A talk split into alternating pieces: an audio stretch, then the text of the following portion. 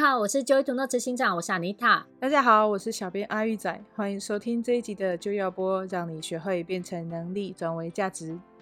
各位就业播的听众朋友们，大家好。那今天要跟大家分享的主题是：累死的主管怎么了？不晓得身为主管的听众朋友们呢，是不是也常常会有这样的状况？就是觉得自己呢，诶，很努力，在每天的工作也非常的忙。忙得要死要活的，可是你的下属呢，却常常出状况，每天都有新的试炼。真的，没错啊，就是下属常常都会出现难题，然后搞得主管最后就开始怀疑人生，这样，哎，是不是我不适合当主管？那今天阿玉呢，就收集了三位网友们的状况后，他们分别像是说，在带领团队的时候呢，经常会发生跟下属，就是下属会一直来问主管重复性的问题。然后就让主管觉得很头疼。同一个问题问很多次的意思吗？或者是很多人来问同一个问题？哦，了解。是的，然后主管就会觉得说：“哎，奇怪，为什么教都教不会啊？我已经一件事情又讲过，又讲过，再讲过，哎，你还是听不会，就觉得很头疼。”哇，对。那还有呢，就是这些下属呢，遇到问题的时候都不会自己先想方法，就一直问。好像明明就是，哎、欸，他这是他的事情，可他就要丢回来让我解决那种感觉。哦。Oh. 然后还有像是明明就是下属自己做错事啊，还到处宣扬说，哎、欸，这是主管的问题，或是抱怨主管这样子。那搞得办公室的气氛很不好。所以呢，像下属呢，还有另外一种情况，就是他们做事情不够细心。常常犯小错，哦，那这些错误看起来虽然都很小，然后就让主管说：“我现在要发脾气，还是我不应该发脾气？好像因为这件事情很小，我好像不应该生气。明明是他做错事，结果怀疑人生是主管。对啊，通常都是这样，因为主管他的眼界比较广嘛，想的比较多，所以这个时候主管就会陷入一种怀疑，就觉得说。哎，这件事情这么小啊，你都一直做错，那你还能干嘛？对不对？就是其实也我们也会有这样的想法，觉得说啊，这么一点芝麻绿豆的小事，你都有办法做错这样子。所以呢，这些这些种种的状况，其实都会让主管就是累得要死这样。那待会呢，就是希望说安妮塔各位在这些事情上面指点迷津，那让这些累死的主管可以起死回生这样子。好，我们一起来聊聊。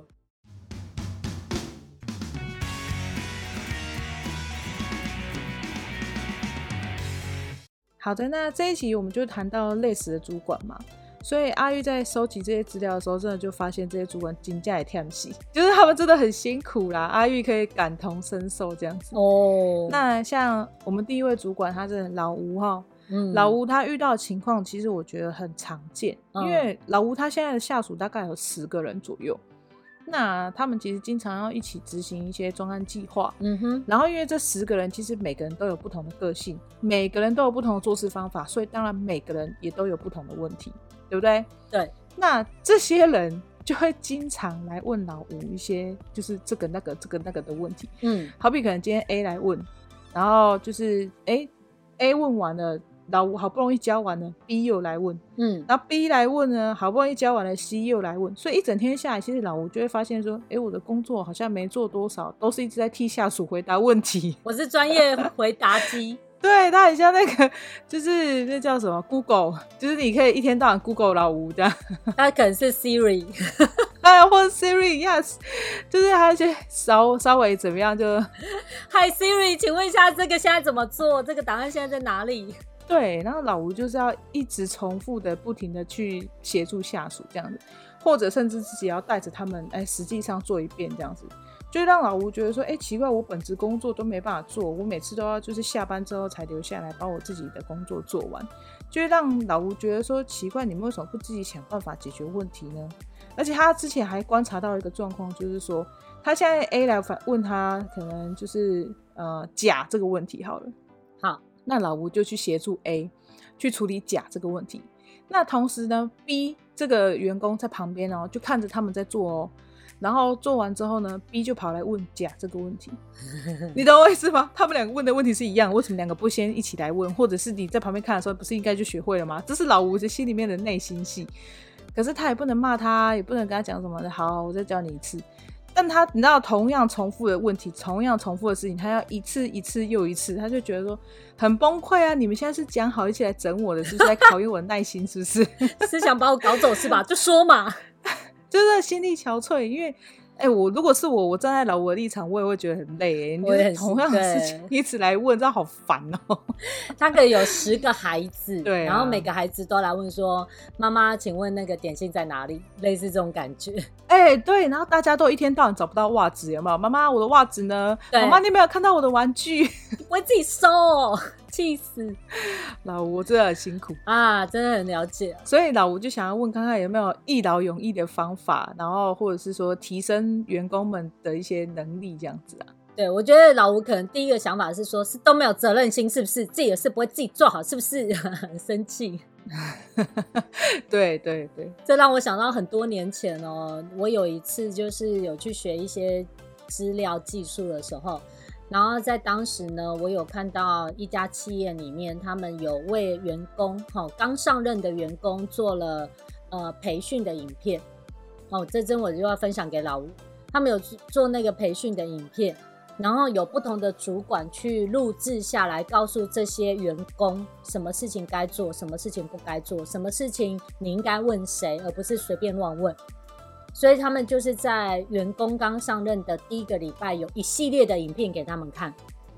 那在当时，因为我去学习嘛，所以我就有去看到这些影片。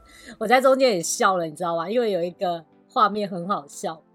他们那个公司里面有一百多个人，然后这是执行长录的一个影片，然后那个执行长他就录了一个影片，他说，我常常会遇到一个状况，就是因为我会在办公室，然后其他主管会跑来跑去，但是呢，我发现新进的员工常常就会跑进来办公室问我说，哎，执行长，请问一下那个卫生纸放在哪里？然后快气死了，他就说，因为厕所没有卫生纸要补嘛，然后就会跑进来问他说。请问一下那个谁谁谁，那不好意思哦，那卫生纸在哪？然后他说，因为这问题啊被问过很多次，他整个就觉得说，卫生纸在哪不是问我好吗？我的职务是执行长哎，然后你们应该要去问的是财务主管或总务主管这样子。然后我看了这影片的时候，我就大笑，因为我有被遇过这样的问题，就是。我在办公室里面就会有，嗯呃，呃那个资历不同的人来一起问我说，呃，影印机怎么用啊，电话怎么打之类的。然后我就哦，我了解你的苦这样子。所以呢，但我要分享的就是这个，你看哦，这个这个企业他们很聪明，他们在他们发现了这个问题一而再再而三重复发生。所以他们为了解决这个问题，我不要重复的讲的时候呢，他们就把这些培训的东西录制下来。所以呢，当这些人一进来的时候呢，他们就被先啊培训好一些基本知识，例如什么事情做的原则是什么，然后什么流程怎么做。他们录下来之后呢，让他们全部看完，看完之后做一点小考试好了，就是可以确认一下他到底有没有听懂。之后呢，这些人他上上任，真的在他职位上去工作的时候，他就比较不会又来问一些就是很基础，然后又会重复发生的问题。那像我还有另外一种状况是像技术性的，譬如说他是跟操作有关，然后这个机器设备怎么用，或者呃这个东西遇到问题的话怎么解决，像那个业务销售也可以，他们就是把这些培训的东西录制成影片。然后把一些真的很常见的问题都把它录制下来来做培训的时候，其实，呃，主管就轻松了很多。我觉得这个很有道理耶，像录制影片这个方法很好，还有就是指派像小组长这种东西。哦，对，可能这个事情我已经教了 A，对不对？对。刚刚老吴有讲过嘛，他教 A 的时候，然后 B 在旁边看，然后 B 就。给洗有没有？没有啊，就是被逼就不来问，逼说他专心工作 之类的，谁知道？然后呢，这个时候其实老吴有一个方式是，他可以请 B 去问 A 啊，嗯、那他同时也可以在一旁检视，知道说 A 是不是有完整复制他教的东西。因为如果说他现在已经教了 A，就 A 回去还是乱搞，那你现在不做还是一样是错的啊。可是现在 B 有这个问题，A 就是一个测试，立刻马上就知道他会不会用。对这个技能，这样我觉得也是不错啊，也是可以做一点检核。对啊，那但还有一个点是，就是我们延续这个培训，你除了影片录制之外，比如说这个人他在他一上任的职务说明书是不是有完整说明？对，比如说他的职责是什么，不要让他觉得说哦，你来就是听话照做，而不是用自己想方法解决问题，或者嗯、呃，不需要负太多责任。这个就是我们在一开始呃植物说明书的设立上面都可以去做改善。然后呢，像你刚刚讲到说那个去问 A，这个可以，但它中间呢会再加一个步骤，就是呃我们要去检核，就是我们教的东西会一直是一致性的，所以它最好还是让这个标准是可以被设立下来。你知道为什么这样说吗？因为我有另外遇到一个状况是，他们公司里面就是那种呃师傅带徒弟的经的方式，嗯，然后一群人进来呢，都会有，就是他会两两一组，所以呢都会有一个资深的 A B C D 去当师傅，然后新进来的人就会当 J A 的小徒弟，B 的小徒弟，C 的小徒弟这样子，嗯，懂。那这个方式。当时他跟我讲完的时候，我就跟他说：“那你们不会遇到 A、B、C、D 各教的方式都不一样吗？”然后这个老板他就大笑，他说：“啊，是有。”我说：“对啊，那 A、B、C、D 走了。” F G H 他们又有自己的方式来教的话，你不就是越来越糟？就是每个人要教的东西都少一点，少一点，然后最后新进来的人已经所剩无几了，你知道吗？就非常可怕。哎、欸，我我觉得会会会，真的技术性的东西特别容易讲，就是对不对？因为你看嘛，像以前古代工艺不是都很强吗？盖庙、盖房子，那个盖皇宫那个那么厉害，对不对？可是你看，现在谁有办法盖出这东西就没了嘛？它就失传了啊。对，技术就会在那种传承的过程当中有，还会加入自己的想法。不要说变少，有可能还变更，你知道吗？就是 他自己做不会，然后他以为是方法是错的，然后他自己改了，然后再往下教下去，就是又另外一种方法了。对对，对对，所以就是好的多的方式，还是设立一个标准。那如果说我们是。呃，用传承的方式，那我们就要设置一点检核点，所以确保都还是一致这样子。这是我给老吴的建议。对，所以我觉得那也一劳永逸。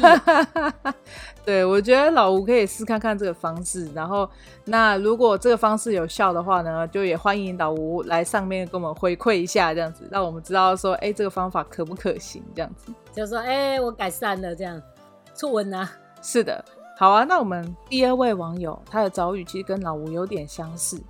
那这位网友他是丁董，丁董呢，他的下属很特别，你知道为什么会这样说吗？就是因为丁董的下属呢，他呢常常会来问东问西之外，丁董其实他有一个自己很很棒、很聪明的解决方法，就是丁董会先让他们去思考，就是他会说：“好，你现在问我这个问题，我知道了，那你先思考，你觉得怎么做？你先试看看吧。”那丁董会鼓励他们，而且他的容错范围很广泛哦，他很能接受下属犯错，然后呢，所以呢，他可以接受包容这些下属，然后他也可以给下属们多的空间，很多学习的机会。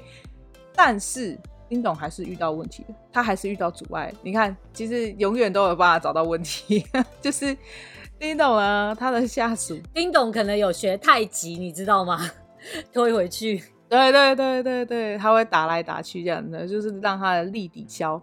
可是呢，就是这个下属他虽然有很多的空间，反而变得就是没有什么上进心，这是丁董自己的感觉啦，就觉得说好像下属不太积极呀，也不太会主动规划工作啊，而且常常在资料上面有写的东西还要一直来确认啊，还要来问啊，很就是很像怕做错这样子。他感觉下属好像很怕背负责任，所以就变成每件事情都要反复回来问主管说。哎，这个是不是对的？哎，我现在这个东西是要买三个还是买五个？哎，你觉得我这样做是不是比较好？就经常会来问他。丁董就觉得说，嗯，这不是你应该负责的事情吗？你跑来问过我，那我现在跟你讲对还还是不对的时候，那是责任就变成我背。所以他在思考说，那那到底要怎么样才可以培训这些下属，提升他们的责任心，还有启动他们这种自动执法能力。那他也不确定，就是丁董不确定现在自己这样的做法到底是对的还是错的这样子。当你跟我分享到后面说、呃，什么下属没什么责任心，会一再确认，然后来问问看丁董这样可以吗的时候呢，我就想到，也许这些下属们他就学习了丁董 怎么样把问题推出去。哎、欸，对，有道理耶，哈哈镜，他学习来了，他觉得这样可以解决问题。真的，我刚刚一瞬间真的很有这个感觉，就是因为丁董有一套逻辑说，那你觉得呢？你觉得这样怎么样？你试试看啊。然后下属学起来问他，丁董，那你觉得这样怎么样？很伤脑筋。哎、欸，他们都没有解决到，就讨论到最后的 answer，然后就一直在说，那你觉得这个问题如何？那你觉得这个怎么样呢？就很像那种有没有？我们这丁董也蛮辛苦的，就是我们。就是你知道很像那个，就是明星在唱歌有没有？然后他唱一唱，他忘词的时候就说：“来，大家一起来，有没有推出去？” 我没有答案，我推出去啊！开玩笑，开个玩笑，希望丁董不要生气。真真的这个我也有看过。然后这个鼓励哈下属思考，然后鼓励自己呃下属去尝试是一个方法，但我个人比较建议不要常用。因为它会变成，就是陷入一种，就是大家可以无止境的思考跟无止境讨论的状况，然后会进入一种反复推敲、反复推敲，但一直都不知道那个尽头在哪里的状况。因为我之前就真的遇过一个总经理，就是像这样，他常常会觉得说，我要引发你们自己去看目标，我要引发你们自己，呃，可以找到出路。但是呢，因为他的容忍力很够，就像这个容错力很够，所以他可以容忍很长很长的时间，都还在让下属推敲。那久而久之，就是大家都爱推敲，但没有人把事情做完。哎、没错。我想丁董也是遇到这个状况，是不是？对对啊，然后那可能部署就被养成了一个习惯，就反正我慢慢推敲，你希望我培养的是推敲的能力，又不是把事情解决的能力。对啊，反正你你让我培养到最后，我就有一套很会打太极的能力，有没有？就是我我就这样推敲推敲推敲，就事情没有解决。对对对对对，我很会推敲，而且我很会就是，然后开会就超久。对，而且我很会就是把问题拿出来再跟你推敲。搞不好你很喜欢这样，所以我就常常拿问题来跟你聊天。所以这样子的话，你有没有发现会有一点没效果？所以好的多的方式应该这样，我们要看情境来做这件事。我有举一个例子哦，今天如果说我们明明就是在讨论一个专案的进展，那这是一个专案的会议，在这过程当中呢，丁董他要运，嗯，好的主管要因地制宜，就是你要在不同的情况下，还有不同的。部署情况下，你要能够调整不同的管理方式嘛。所以呢，如果我们是在讨论那个专案的话，那其实这个专案会议的目标就是要有进展。所以在这个过程当中，好的多的方式，丁董是要具体的要求产品，例如说什么时间你要做到什么，什么时间点要解决方案。就在这种专案要在呃盯进度的过程当中呢，他不应该在会议里面去引发他们 很多的思考，他要的是要赶快把这件事情做完。我觉得这是目的嘛。对对。但如果说另外一个状况是，哎，我们今天是一个研发会议，我们本来就是要做一些脑力激荡，然后我们就是想要一些创意点子。那在那过程当中，这个会议的目的本来就是在激荡点子的。那我觉得在那情况下，他可以跟下属说：“哎，那你们觉得有什么点子啊？那如果这样，你觉得怎么样啊？”那我觉得那还不错，因为本来就是要激发点子，但是他不能变日常生活的所有的工作管理都用这个方式去激荡点子，那很容易就会变哦，反复反复换点子，但却没有结果这样子。这是我给丁董的建议。我觉得哈，丁董可能还可以用一种方式。就是除了刚才上述阿妮塔讲的这些啊，他其实还有另外一个方式，就像我们稍早前提到的，就是要有明确的尺度法规、明确的规范。对对，因为其实下属位置反复来确认说，哎，三个还是五个，也有可能是因为一开始丁董可能没讲清楚，那可能下属就会怕说，哎，真的啦，下属都会怕做错啊。我是下属的时候，我也很怕啊，很怕被骂，有没有？对，那所以他们会为了不要做错，那所以就是会去反复确认嘛。那为什么会有反复的确认？就是因为没有先说好，没有先说一个标准。可是如果你现在已经跟我说，我就是要十个以内，好啊，那我三个五个有什么差，对不对？然后我就是要五个以内，我就是要多少金额以内，我就是要什么 range 给清楚之后。那这个下属就可以自己决定啊，而不是就是我每一件事情都要去问清楚，然后每一件事情都冲到丁董办公室说：“丁董，您觉得如何？”这 金价也可以笑哎，他是按电铃是吧？丁董，丁董，对啊，我觉得真的还是要有一点规范呐，就是总不能就是一就是大家都自己自己想啊，自己认为自己是对的，那大家都是懂了，大大家都是什么懂什么懂，有没有？就是不用问叮咚，都懂了。对，没错。所以其实这个标准，然后还有包含就是呃原则也要确立的很清晰。对，所以你如果有一些范围是容许员工可以自己去创创造的话，那么我们可能要跟他定好的就是一些原则，对啊，原则性的东西，然后先确认好他的他认知到的原则跟你希望他做的原则是一致的时候，那就让他去试。那我们也蛮忌讳在管理过程当中蛮忌讳，就是呃自己如果没有做一些沙盘推演，然后呢就。就是贸然的去跟呃部署谈论说啊，就这样做这样做，然后结果后来改，然后这也容易会导致就是下属反复的问你，因为他会不确定你什么时候会改这样子，那这个也是一个重点。嗯，没错，所以希望丁董呢听到安妮塔建议之后呢，可以回去用看看这些方法喽。是的，好，那我们第三位主管是雅琪。雅琪呢，她遇到的状况跟前面两位都完全是不一样的。嗯，雅琪呢，她的下属呢经常犯错，哦，而且还会推卸责任，嗯，然后还会声东击西，还会把事情当皮球踢。下属们吗？甚至认为说犯小错无所谓，就是他的诸多下属就有各种状况这样子。嗯。所以，因为他产生了这些有的没有的毛病之后，然后就下属就是他的下属这些有的没有的毛病之后，就让雅琪觉得十分头痛。嗯，因为雅琪他自己就是一个就是比较要求自己的人啦，所以呢，他在就是年纪轻轻就可以当上主管这样子。可是雅琪他就遇就是陷入一个状况是，当他面对这些年纪比他大的下属。或者是一些很年轻啊，刚进来的这种社会新鲜人的时候，他去看他们哦，他就很担心啊，因为这些老人他会觉得说，就是这些老人你们做这么久，还没有当上主管，可能某方面能力上也是需要调整嘛，不不是很足。那这些新进来的呢，他们又是什么都不知道，雅琪就很怕他们做错事，所以呢，他就是每个都要盯。而且他越怕他们做错事，他们就真的一直都在做错事，就是一天到晚都要跟前跟后，跟前跟后。所以后来雅琪就只能呢，就是每一个 email 他都要看过，每一个人在做的事情呢，每一个检核，就是每一件事情都要他都要一直很多的检核点这样。我们前一集是讲说完全没设检核点，要设检核点的淑芬，对不对？现在这个是雅琪给人家设很多检核点，所以雅琪就很累，然后他又觉得说。他不是很确定，说我这么严格的去带领下属到底是好还是不好？因为如果说像他继续这样子高强度带领下属，其实他们也是会反弹，而且也许他们可能真的很紧张，所以就是本来会做对的事情就做错嘛。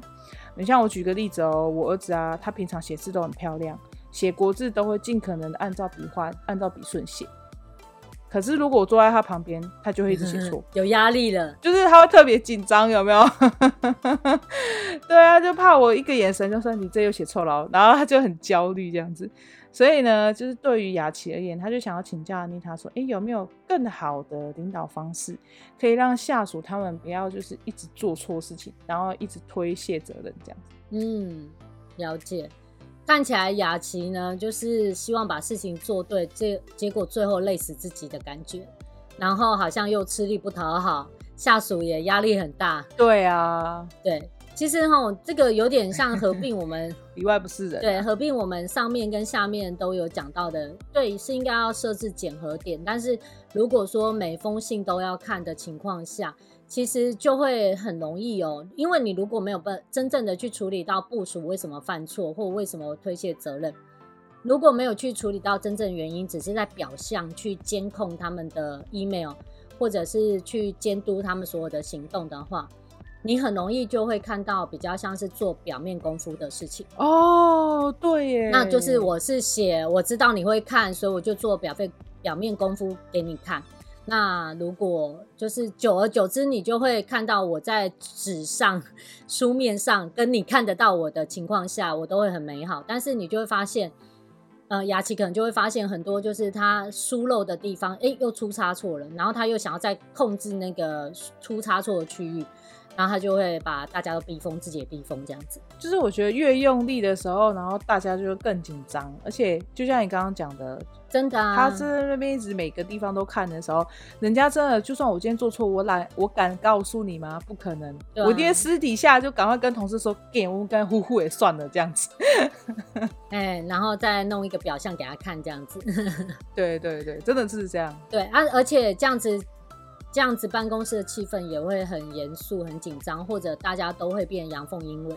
那我想这不是雅琪想要看到的，对吧？对啊。所以呢，我会建议的方式是，雅琪可能要去针对这些各式各样问题的部署，一一击破。好，这种方式、这种情况下，最重要是一一击破。所以呢，找每个单独的下属针对他的问题，我们不要嗯。呃概括式的觉得大家都错，所以你就针对这一个人，他做错是推卸责任，然后这个是犯错，啊，这个是怎样，就是一个一个单点击破，然后运用好的沟通方式去找出他背后的动机跟想法，你才能够根除这个问题。举个例子，譬如说他为什么会推卸责任，是因为你不给他做主吗？因为反正你每封信都看了，就你决定好了，是这个原因吗？还是他真的责任心非常的低落，还是他根本不会做，所以他一直做错，还是怎么样？这个可能要深入问才会知道问题嘛。那问题呃解化解了之后呢，你才会发现这个问题就会停止，就不会再犯同样的错误。那也有一个可能性是你跟这个下属真的深入沟通之后，觉得这个没有救了，病入膏肓。那你可能另外一个要处理的方式是把这一个人换职位或怎么样，而不是为了这一个病入膏肓的部署。然后呢，你又一次性的严格控管，哦、有没有？对，这样子反而带来的反效果更大，对吧？对对对。所以呢，我会建议给雅琪的方式就是，我们单点击破，去用好的沟通方式去找出它背后的原因，然后针对性的处理。那有的时候可能是自己的成功经验，因为你刚刚有说那个雅琪对自己的要求比较高嘛，所以他可能可以有一些做事的逻辑可以跟部署分享，然后建议他们也用这样的。工作管理方式，那或许也有帮助，就不需要是他一直帮他们看着这样子。哎、欸，我觉得这个就是单点击破的这个建议很好，原因是因为像阿宇以前当过兵，对不对？我们特别容易在军队里面有连做法，那就是 A 这个人犯错，所以所有的人都要因为他的错一起共同承担一个责任。这个时候会一起 衰，对啊，一起衰啊！大家就我就会觉得哦。可恶！为什么我要跟 A 就是同一个单位？可恶！为什么我要跟 A 认识？可恶！为什么要跟 A 是朋友？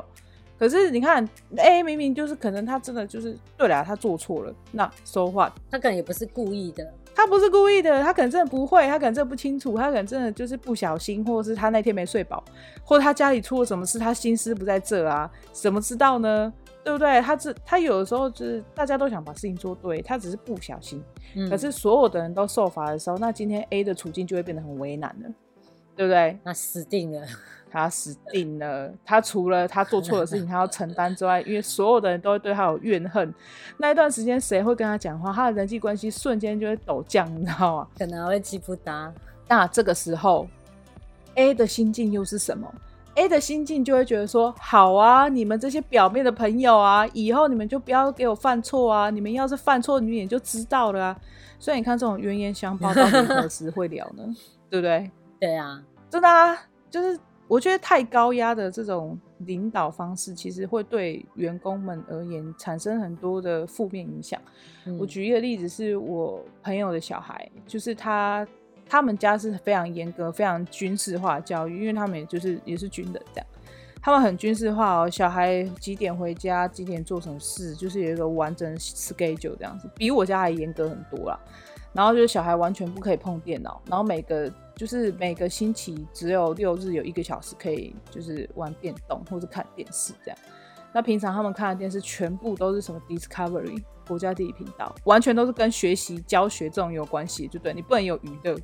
然后我就觉得这是圣人的生活吗？我的天哪，他不能看巧虎哎，就是你懂我意思？巧虎，他不能看巧虎，他不能看，就是因为他爸妈觉得说从小就很成熟是吧？对，他就算就是就是他爸妈希望他可以学到一些有用的东西啦，他不要让他去看一些就是虽然巧虎有一些益智的。的那个教材，可是他不是在电视频道出现嘛？电视频道教的都是卡通啊，这样子。然后他爸妈就会给他很多压力，这样像可能你英文应该要多好啊，然后要每天背多少单字啊，然后你的成语要很会讲啊，这样。我就想到，天哪，他在小学，他哪懂这么多？你是要逼谁？嗯，了解。然后这个时候，小孩会发生什么状况？他在学校就会经常骗家长，啊、就是他在学校他的表现不好的时候，他会联合老师说，可不可以不要告诉家长？我怕我回去被打。可不可以就是不要跟我爸妈讲这样子？那你怎么处罚我没关系。他一定不想让他爸妈知道他在学校是什么样的为人啊，对不对？他在学校如果是一个为非作歹的小孩，谁会知道？他都没有人可以处理他啊。嗯，所以我觉得在这种就是太过高压的情况下的小孩，他们就是会做一些隐秘上的事情。嗯，然后就算他今天不要扛了，他也会。就是好像好像很大大大的承认这样，可是实际上其实他就是没有办法去处理这个错误这样子。对，所以就像我刚刚讲的，如果说呃每封信都要看一个部分自己很累，那另外一个部分你会渐渐就会看到比较表象，然后你会越来越容易培养出那种没有责任心的部署。对，因为什么呢？因为如果你都替他看好他应该要做什么的时候，就会变成你有看的时候我就做给你看。然后你没有看的时候，因为你没有说，所以我也不用做，然后就不给他独立思考的空间嘛。所以呢，就会比较建议说，在这边我们好的多的方式是，呃，单点去看发生什么事，然后最后也可以让自己比较轻松一点。是的。所以希望呢，这些建议呢，能够提供雅琪一些帮助喽。希望下次雅琪呢，就可以换成是有不一样的问题，可能是因为我又高升了这样子 的问题，这样子。我现在要管更多人了。是的，那该怎么办？这样子。是的。好啊，那其实以上有这些不同的建议啊，如果就是其他网友们，你们有遇到更多其他的问题，想要了解，也可以留言让我们知道，这样。那关于就是这些主题啊，不知道阿妮塔你有没有其他的课程，或是有没有比较好的一些啊、呃、建议，然后跟大家分享一下的？嗯，我会呃综合刚刚看到呃听到的这几个问题呢，我想要比较建议的是，我有一个新的线上课程，它叫做一叫就动高效主管领导学。其实呢，在这个课程里面，我最重要的主轴是教主管们怎么下命令。那下命令这件事情，可能对于华人来说，有的时候，哎，我不喜欢指挥别人啊，我不喜欢，嗯、好像我是老大这样子。但是呢，其实下命令是最重要的管理的技巧之一。它可能包含说，我今天要布达一个新讯息的时候，我要怎么样让大家听得进去，而且愿意做。